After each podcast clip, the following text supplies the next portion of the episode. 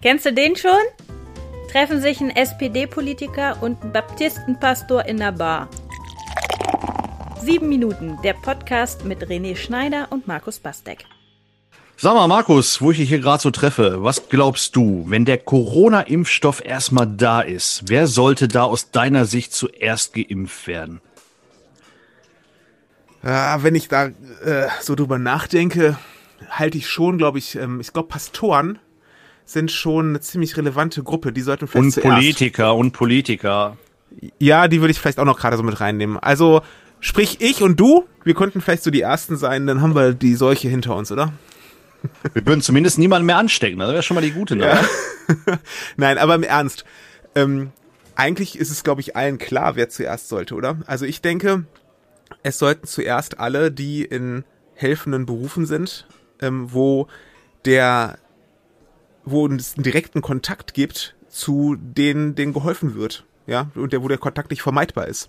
Ich denke an Ärzte und Ärztinnen, an PflegerInnen, an PolizistInnen, ähm, aber auch Leute, die in der Alltagsbegleitung alter Menschen aktiv sind, ähm, Sanitäter natürlich ähm, und so weiter. Ja, also das ist schon eine ordentliche Liste. Vielleicht sogar auch ähm, Erzieher in Kindergärten, Lehrer an den Schulen, ähm, die Feuerwehr natürlich, will ich auch nicht vergessen. Ähm, ich glaube tatsächlich sogar, dass das Priorität hätte ähm, vor ähm, der Risikogruppe, weil die? Risikogruppe ja, weil die Risikogruppe riesengroß ist.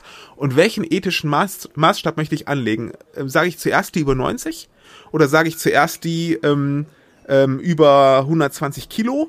Oder ja, also was? Ähm, ähm, es sind so viele Menschen Risikogruppe, so viele Leute haben auch Vorerkrankungen. Ähm, dass ich da tatsächlich sagen würde, das ist eine so große Gruppe von Menschen, wie soll ich da differenzieren? Das wäre eine Aufgabe für dich als Politiker, darüber, sich darüber den Kopf zu zerbrechen wer, ähm, in welcher Reihenfolge, wer, wer, welche Risikos denn Gruppe ist denn jetzt ähm, am riskantesten und welche weniger? Das finde ich jetzt schwierig. Mathematisch wäre es ja wahrscheinlich am sinnvollsten, diejenigen zuerst zu impfen, die am meisten Kontakte haben und haben müssen, Beruf von Berufswegen, da sind wir bei denen, die du gerade aufgezählt hast, weil die ja potenziell auch die meisten Leute anstecken können. Also um eine Kette zu unterbrechen, wäre es ja vielleicht auch ganz clever, das eben zu gucken und dann auch mit Busfahrern weiterzumachen, Lehrerinnen und Lehrern weiterzumachen. Richtig. Schülerinnen und Schüler eigentlich, weil die haben ja die meisten Kontakte, weil sie müssen ja in die Schule. Wo du wieder eine riesengroße Gruppe dann hast. Ne? Also wenn man, wenn ich mir jetzt überlege, ähm, ähm, wie langsam das auch laufen wird über solche Impfzentren und und wie also wie lange das dauern wird, eine große Gruppe von Menschen. Das wird ja gerade in NRW organisiert, da kannst du ja vielleicht was zu sagen, aber das ist, äh, das ist ja ein riesen logistischer Aufwand.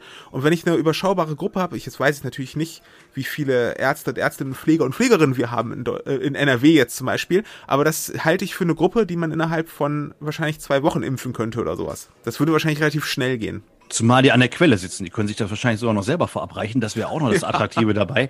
Was mich gerade im Moment so ein bisschen bewegt, ist aber auch die Frage, äh, wenn ich wahrscheinlich genug Geld hätte, kann ich mir das Zeug ja auch einfach so kaufen. Also ich sag mal, Millionär äh, wird hingehen und hat wahrscheinlich schon ein paar Dosen für sich und seine Familie bestellt und wird die noch vor allen anderen als VIP bekommen und vom Leibarzt dann gespritzt bekommen. Äh, was meinst du, wie viel äh, spielt auch eine Rolle das liebe Geld beim Thema Impfen?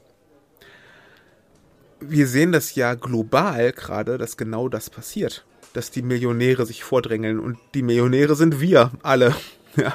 Wenn ich mir überlege, ähm, dass im Prinzip der Impfstoff, der produziert werden kann im Jahr 2021, im Prinzip, also fast schon weg ist, weil das alles ähm, den reichen Ländern versprochen ist, ähm, die sich da ganz nach vorne gedrängelt haben, dann ähm, finde ich das schon atemberaubend. Deutschland ist da nämlich ganz vorne mit dabei. Wir meckern gerne über Donald Trumps America First, aber wir verhalten uns hier in der in der äh, Impfstofffrage ganz genauso. Deutschland First. Wir wir sehen zu, dass wir mit dem vielen Geld, was wir auch einbringen können und der Infrastruktur, die wir haben, so schnell wie möglich an so viel Impfdosen wie möglich rankommen. Und ich halte das für problematisch. Ich habe ich würde das mal vergleichen mit einem ähm, Haus, das brennt.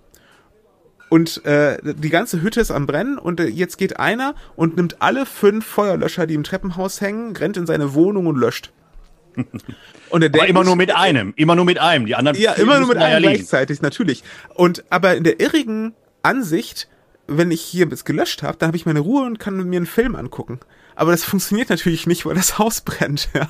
Das wird nicht funktionieren. Und ich glaube tatsächlich, dass ähm, das etwas sein könnte, was, ähm, was vor uns liegt. Wenn wir ernsthaft 2021 nur die reichen Länder impfen und für die anderen einfach nichts übrig bleibt, dann ähm, ist das wie ein brennendes Haus und die frisch gelöschte Bude, die wird auch wieder Feuer fangen, ja, ähm, weil wir können zwar die Grenzen dicht machen, aber wie lange wollen wir denn die Grenzen dicht machen? Wie lange wollen wir uns hier selber einsperren in unserem Land, das dann irgendwann der sichere Hafen ist, ähm, bis die, der Rest der Welt irgendwie auch dann mit dem Thema durch ist? Und ich glaube, ähm, es ist ja was, da macht sich, glaube ich, unsere Regierung auch ein bisschen unglaub, nein, was heißt ein bisschen, ziemlich unglaubwürdig ja, weil ähm, die ganze Pandemie über höre ich Solidarität, Solidarität, Solidarität. Ist als SPD-Mann ja auch so ein, ein schönes Lieblingswort von dir wahrscheinlich. Ach ja. ich höre Solidarität mit den Alten, mit den Risikogruppen und trag die Maske, sei solidarisch, ähm, verzichte, ne? Und ich finde das richtig, absolut richtig. Und ich stehe da total zu. Und ich glaube, dass das extrem wichtig ist und äh, dass wir auch die paar Unsolidarischen da irgendwie in den Griff kriegen, wenn der Rest der Gesellschaft solidarisch ist. Aber weltweit gilt das Gleiche.